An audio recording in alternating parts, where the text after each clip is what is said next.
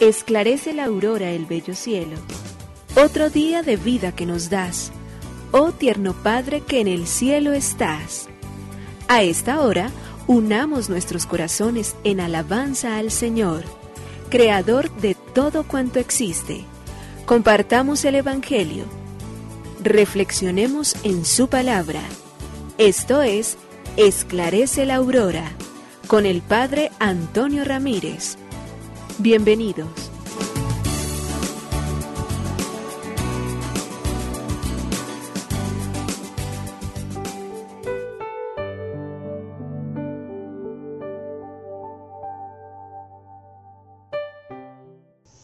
Bueno, muy buenos días. Hoy es domingo 3 de julio del año 2022. Estamos iniciando este mes y le queremos una vez más dar gracias infinitas a Dios de manera particular porque nos tiene vivos. La vida, este don maravilloso que Él mismo ha querido crear y en la cual prolonga nuestra existencia para que alcancemos todos los bienes necesarios a los cuales Él mismo nos ha destinado y nos ha llamado para que vivamos en comunión justamente con Él. Y por eso todos los días tenemos que afirmar que no existe milagro mayor que el de poder abrir los ojos, contemplar las maravillas, mirar este mundo inmenso que Él ha hecho para que lo disfrutemos, para que nos llenemos de alegría inmensa, para que descubramos en cada una de las cosas que existen el paso, su presencia, su amor misericordioso.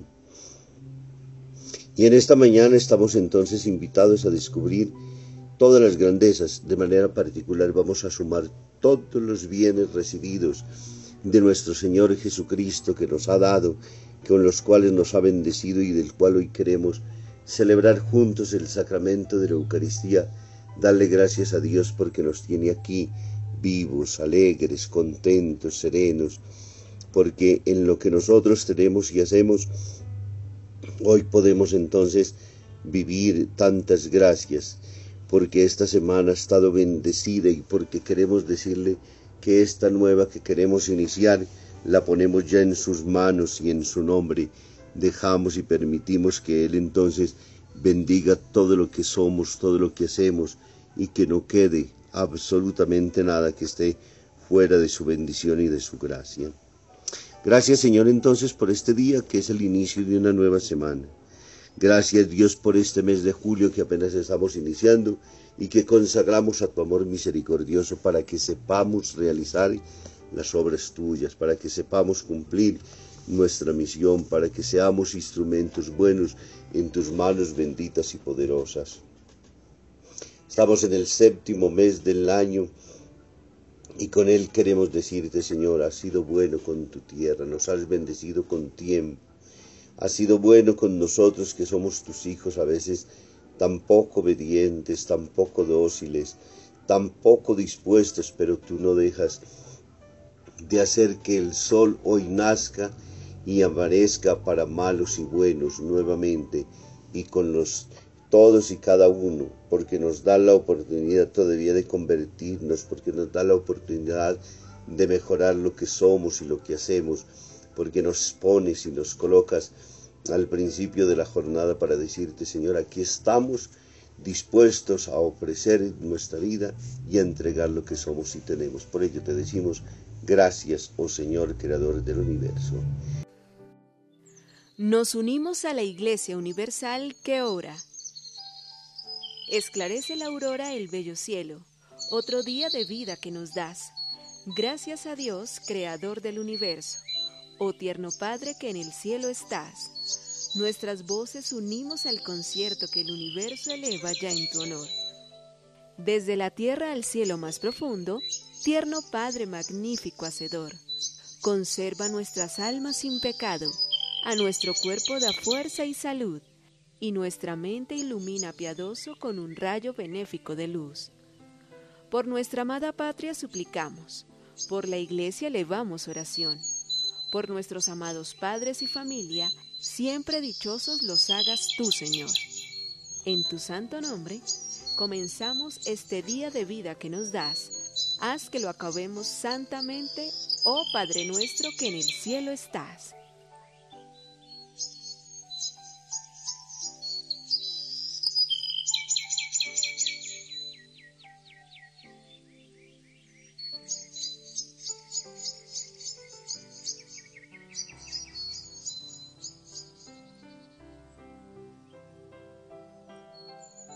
Continuamos con la reflexión Evangelium Gaudium en el numeral 150. El Papa Francisco nos viene hablando entonces de este maravilloso don de la personalización de la palabra, que la eh, homilía de manera particular nos hable, nos hable al corazón. Dice el Papa, Jesús se irritaba frente a esos pretendidos maestros muy exigentes con los demás que enseñaban la palabra de Dios, pero no se dejaban iluminar por ella. Atan cargas pesadas y las ponen sobre los hombros de los demás, mientras ellos no quieren moverlas ni siquiera con el dedo. Mateo 23:4. El apóstol Santiago exhortaba, No os hagáis maestro de muchos de vosotros, hermanos míos, sabiendo que tendremos un juicio más severo Santiago 3.1. Quien quiera predicar primero debe estar dispuesto a dejarse conmover por la palabra y hacer la carne en su existencia concreta. De esta manera la predicación consistirá en esa actividad tan intensa y fecunda que es comunicar a los otros lo que uno ha contemplado. Por todo esto, antes de preparar concretamente lo que uno va a decir en la predicación, primero tiene que aceptar ser herido por esa palabra, que herirá a los demás porque es una palabra viva y eficaz, que como una espada penetra hasta la división del alma y del espíritu, articulaciones y médulas, y escruta los sentimientos y pensamientos del corazón. Hebreos 4:12. Esto tiene un valor pastoral. También en esta época la gente prefiere escuchar a los testigos. Tiene sed de autenticidad. Exige a los evangelizadores que le hablen de un Dios a quien ellos conocen y tratan familiarmente aquí como si lo estuvieran viendo. Hasta aquí la exhortación del Papa, cuando en este numeral nos está insistiendo entonces en que seamos testigos, nos dejemos, utiliza el término herir por la palabra, para que la podamos comunicar también a los demás. Lectura del Santo Evangelio según San Lucas, capítulo 10, versículo del 1 al 12, del 17 al 20. En aquel tiempo designó el Señor otros setenta y dos y los mandó delante de él, de dos en dos, a todos los pueblos y lugares a donde pensaba ir él, y les decía, La mies es abundante y los obreros pocos. Rogad pues al dueño de la mies que envíe obreros a su mies. Poneos en camino, mirad que os envío como corderos en medio de lobos. No llevéis bolsa, ni alforja, ni sandalias, y no saludéis a nadie por el camino. Cuando entréis en una casa, decid primero, paz a esta casa. Y si allí hay gente de paz, descansará sobre ellos vuestra paz, si no, volverá a vosotros. Quedaos en la misma casa, comiendo y bebiendo de lo que tengan, porque el obrero merece su salario. No andéis cambiando de casa en casa. Si entráis en una ciudad y os reciben, comed lo que os pongan, curad a los enfermos que haya en ella y decidles, el reino de Dios ha llegado a vosotros. Pero si entráis en una ciudad y nos reciben, saliendo a sus plazas decid, hasta el polvo de vuestra ciudad que se nos ha pegado a los pies, nos lo sacudimos sobre vosotros. De todos modos, sabed que el reino de Dios ha llegado. Os digo que aquel día será más llevadero para Sodoma que para esa ciudad. Los setenta y dos volvieron con alegría diciendo, Señor, hasta los demonios se nos someten en tu nombre. Él les dijo, estaba viendo a Satanás caer del cielo como un rayo. Mirad, os he dado el poder de pisotear serpientes y escorpiones, y todo poder del enemigo, y nada os hará daño alguno. Sin embargo, no estéis alegres porque se os someten los espíritus. Estad alegres porque vuestros nombres están escritos en el cielo. Palabra del Señor. Gloria a ti, Señor Jesús. El Evangelio de Lucas en el capítulo 10, versículo 1-12 y del 17 al 20 nos habla de la misión de 72 discípulos que Jesús manda delante de dos en dos aquellos pueblos y lugares a donde él pensaba ir. y los envía diciéndoles, la cosecha es abundante y los trabajadores son pocos. Rueguen por tanto al dueño de la mies que envíe trabajadores a sus campos.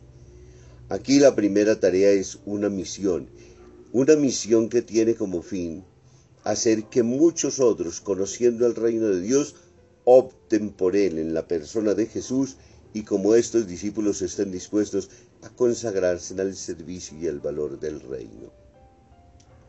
Para ello hay una tarea importantísima y es fundamentalmente la de orar. Rueguen, oren, pídenle al dueño de la mies para que él envíe obreros a su mies. Y luego les dice, pónganse en camino, es decir, de inmediato, es una orden perentoria. El redimido tiene que salir a redimir, el evangelizado tiene que salir a evangelizar, el que ha encontrado tiene que ir a anunciar. Y eso es lo que Jesús está diciendo con estos. Son evangelizados, son misioneros, son testigos, son hombres que han conocido la palabra y por ende entonces van enviados.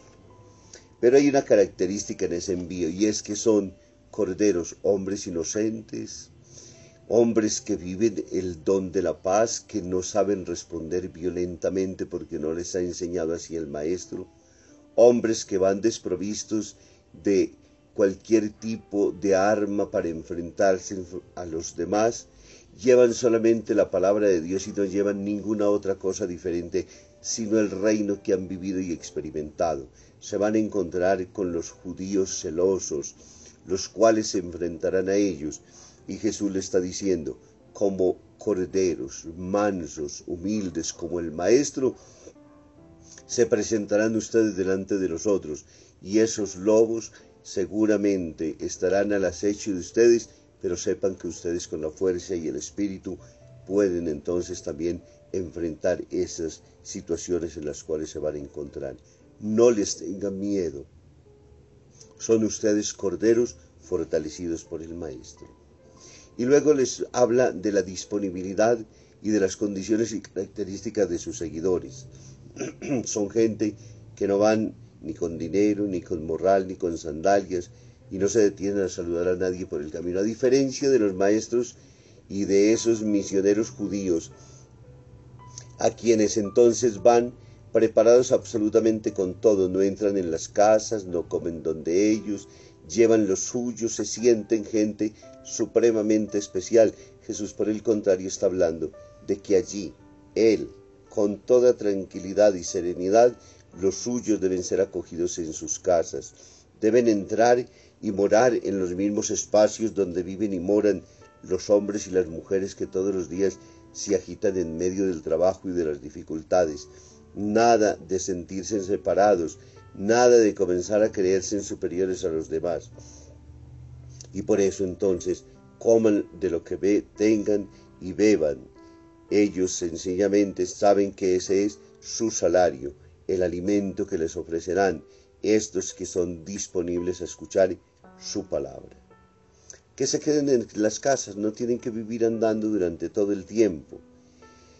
Y en las ciudades donde vayan tienen que ser mensajeros de paz, no de violencia. El hombre que ha encontrado a Dios, la persona que su palabra lo ha herido, como diría el Papa Francisco en la meditación que alcanzábamos a escuchar al principio, lo primero que dice es, siempre agentes de paz, siempre gente tranquila y serena, siempre gente deseosa de poder encontrar y descubrir en esas palabras de Jesús y en esa práctica todos los días, hombres al servicio del reino de Dios que se encarna en cada realidad, ante las actitudes violentas, ante los rechazos de los otros, ante la mentira, ante el mal, viviendo siempre en la honestidad, en la responsabilidad, que la palabra nos confronte durante todo el tiempo. Hoy es un día vocacional en la palabra y es una invitación constante a dejarnos entonces encontrar por la palabra de Dios, a permitir que esa se haga norma de nuestra propia vida y en ella busquemos todos los días deseos intensos de responder, de caminar como hijos de la luz, como hijos de Dios. Que este domingo sea una invitación a escuchar su palabra y quienes sienten el deseo de consagrar su vida al servicio del reino, Sepan bien que Jesús nos ha dicho, la mies es mucha y los obreros pocos, que vengan muchos a anunciar su palabra, que vengan muchos y muchas deseosos de testimoniar el valor y la gracia de estar con Dios, de vivir en Dios y que su palabra sea la norma de nuestra propia vida. Que nos bendiga el Padre, el Hijo y el Espíritu Santo. Muy feliz día para todos.